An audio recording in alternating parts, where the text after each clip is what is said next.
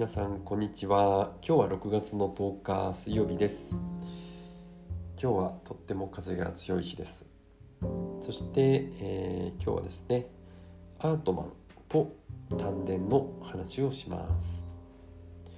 ヨガはね体の健康のためだけではなくて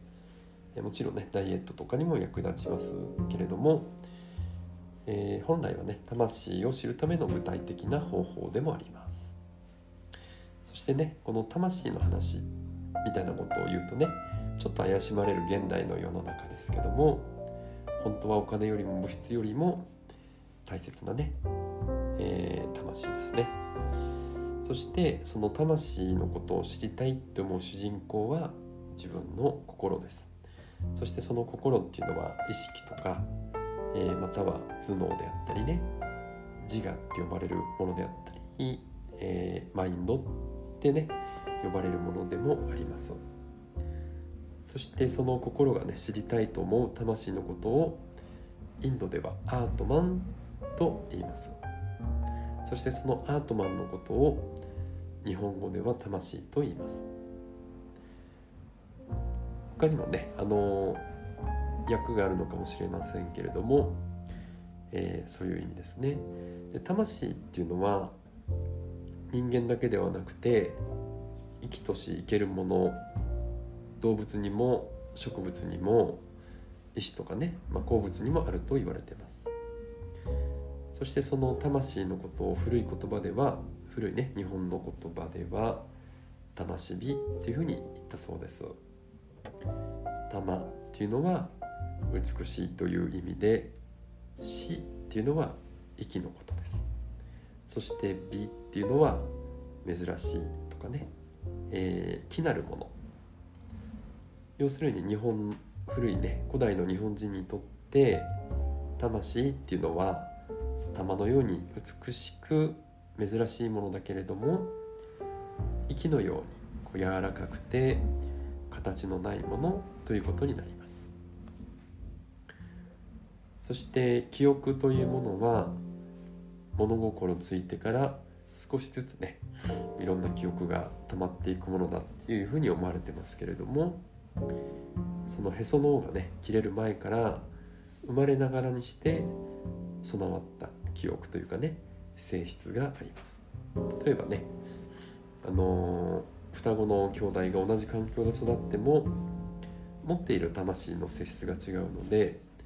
それぞれね好みが違ったり得意なことも違ったり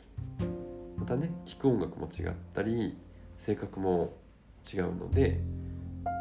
同じように育っても全く違う人生を送ることもあります。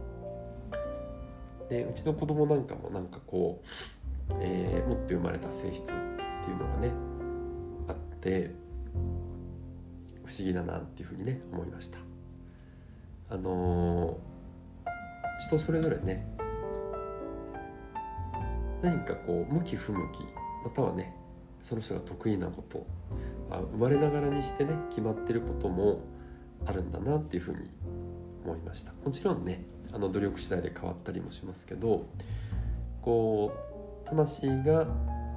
きなもの喜ぶものっていうのは人それぞれね違うんだなっていうふうに思いました。不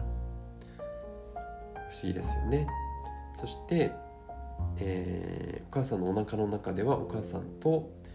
赤ちゃんがへその緒でつながっていてそしてお母さんの愛情がへその緒へその緒を通して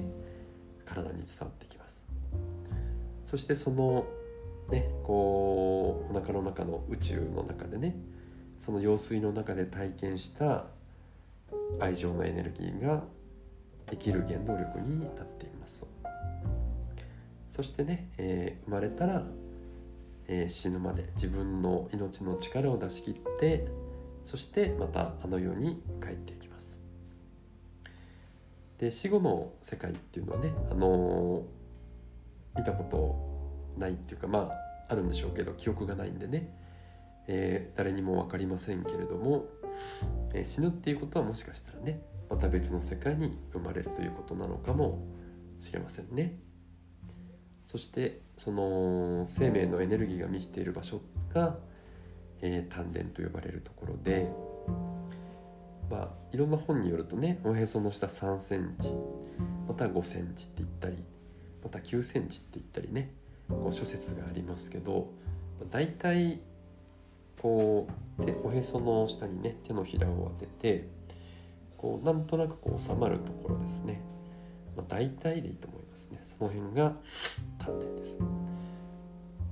で一番分かりやすいのが何かを決断したりよしやるぞって決心したりね。こう腹をくくって覚悟を決めたりする時にこうじわっと熱くなる場所が丹田です。そしてね、えー、普段から息を吐く時はこの丹田を意識して吐いていくとこの自分の中心のね、えー、魂アートマンとつながれる感覚があります。そしてねこの丹田を意識して呼吸するとエネルギーに満ちてきます。このね赤ちゃんの自然な状態ですね。なのでね何かこう不安なことがあったりちょっとこう自分が弱ってるなーっていう時はねこう丹田を意識してしっかりとね息を吐き切ってそして鼻から吸う丹田を意識して